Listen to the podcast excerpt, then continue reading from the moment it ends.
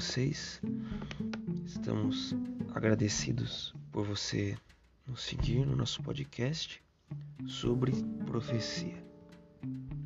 Hoje nós vamos falar sobre mais um animal misterioso que retrata o Império Grego.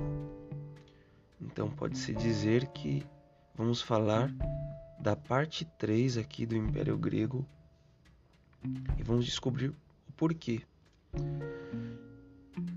Daniel 8, verso 5 diz: Estando eu observando, eis que um bode vinha do ocidente sobre toda a terra, mas sem tocar no chão.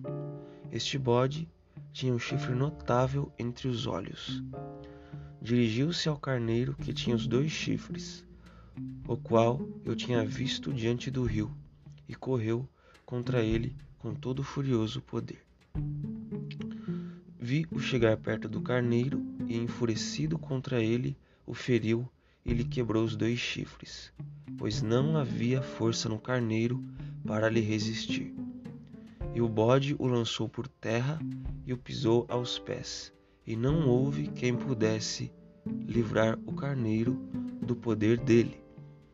O bode se engrandeceu sobremaneira e, na sua força, quebrou-se-lhe o grande chifre, e em seu lugar saíram quatro chifres notáveis para os quatro ventos do céu. Então nós vemos aqui uma batalha entre um animal e outro. Nós vimos o carneiro como símbolo do reino Medo-Pérsia. Um chifre era maior que o outro, simbolizando ali a força que um reino ali, um dos reinos tinha mais do que o outro, era a junção ali de dois reinos, né, dois impérios ali, Medo e Persa. E nós vimos que esse carneiro ele ali ele era dava amarradas ali para o ocidente, para o norte, para o sul. Nós vimos aí as conquistas. Você pode assistir os podcasts anteriores sobre isso, se você ainda não assistiu. E aqui nós vemos a Grécia sendo representada pelo bode, ou seja, o Império Macedônico de Alexandre. Nós vamos ver um pouquinho do que já vimos no podcast anterior, mas explicado de outra forma. A profecia, ela explicando de várias formas o mesmo império, é muito importante para reforçar e aprendermos sobre esses impérios. Então, aqui diz que esse bode ele ia sem tocar no chão. E mostra mais uma vez a velocidade, a mesma velocidade ali que do leopardo com quatro asas de ave que nós vimos no podcast anterior. Aqui a velocidade desse império ela é descrita de uma forma ali de que o bode não tocava no chão. E o bode vinha do, do ocidente outra expressão exata porque a Grécia ela ficava a oeste do Império Persa. E esse bode ele estava enfurecido. Ou seja, Alexandre atacou com tanta força que destruiu por completo ali o Império Persa. Inclusive, a cidade real de Persépolis, uma das cidades pertencentes ao Império Persa, foi destruída pelo fogo,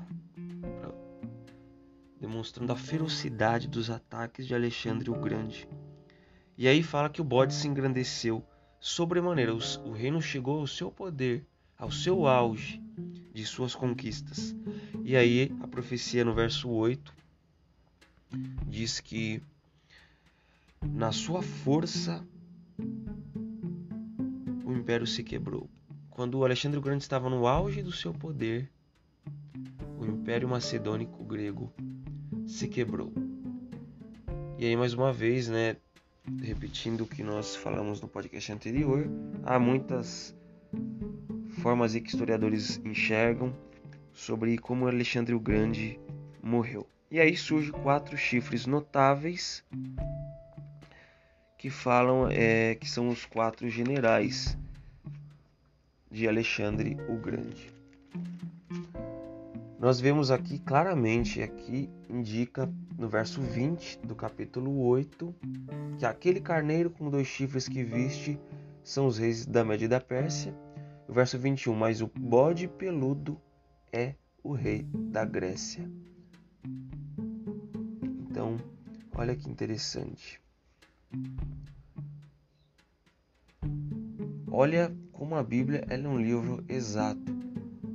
Analisando isso, como é que se pode afirmar que a Bíblia é um livro mitológico, sendo que anos antes já estavam descrevendo o auge do Império Macedônico grego, o, auge do Império Medo-Persa.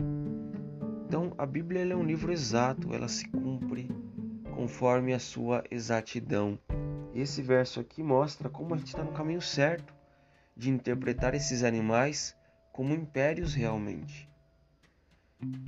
Porque aqui no verso 20 diz claramente: os animais, aquele carneiro com dois chifres que viste são os reis da Média e da Pérsia, e o bode peludo é o reino da Grécia. Então, mais uma vez, a Bíblia se mostrando relevante, a Bíblia se mostrando confiável, dizendo eventos históricos antes mesmo deles acontecerem. Então, estudar profecias reforça nossa crença em Deus, na verdade e na palavra de Deus, mostrando que a Bíblia não é um livro qualquer, porque um livro qualquer não cita eventos históricos com tamanhos detalhes e para se cumprir depois, né? Então que Deus abençoe a vida de vocês, continue nos acompanhando em nosso podcast.